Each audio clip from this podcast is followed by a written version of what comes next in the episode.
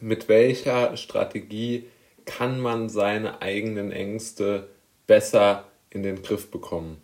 Mit dieser Frage haben sich ja schon sehr, sehr viele ähm, Ratgeberbücher oder so beschäftigt. Hm, aber ich finde, dass es immer noch da relativ wenig gute Antworten auf die Frage gibt und so ein bisschen auch keine klaren Antworten, die man jetzt so vorgefertigt präsentieren könnte.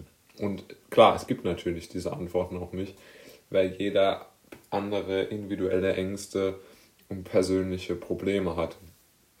Das nur mal als, als Basis, als, als Ausgangslinie. Aber, und das möchte ich hervorheben, es gibt natürlich schon auch Wege, wie man mit diesen Ängsten umgehen kann. Denn die meisten Ängste, die wir haben, oder ich würde fast sagen alle, beziehen sich auf die Zukunft. Ja? Und alle Ängste, die sich auf die Zukunft beziehen, kann man, glaube ich, so ein bisschen einschätzen, wenn man folgenden Trick anwendet.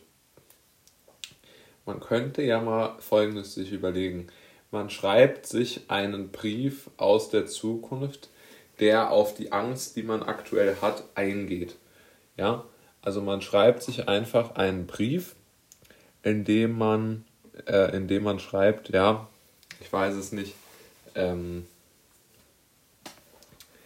wir haben äh, die ganzen ähm, die ganzen Probleme jetzt mal hier aufgelistet und man nimmt sich da mal das erste Problem und schreibt äh, erstmal einen Brief oder äh, beziehungsweise man schreibt erst eine Art Bericht oder irgendetwas, warum man einfach dieses schreckliche Problem hat und was die Angst ist. Und aus der Zukunft schreibt man sich dann einen Brief, in dem man darauf eingeht, einmal die beiden Szenarien abdeckend, in die sich die Ängste entwickeln können. Einmal schreibt man einen Brief aus der Zeit, in dem die Angst voll durchgeschlagen hat und man wirklich am Ende ist und die Angst gesiegt oder die, das Horrorszenario, vor dem man Angst, Angst hatte, eingetreten ist.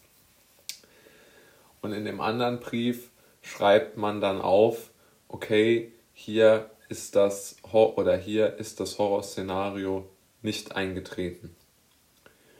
Und dann schreibt man sich einen Brief, der aus der Zeit stammt, in der das Horrorszenario nicht eingetreten ist. Und dann überlegt, kann man sich ja beim Schreiben herausfinden, welche der beiden Szenarien realistischer ist.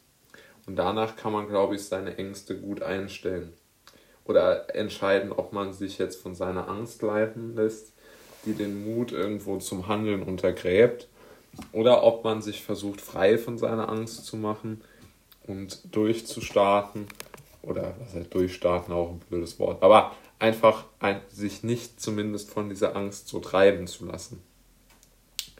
Das sind genau die entscheidenden Faktoren, die man zu berücksichtigen, nicht zu berücksichtigen hat, aber die man berücksichtigen muss auf seinem äh, weiteren Lebensweg.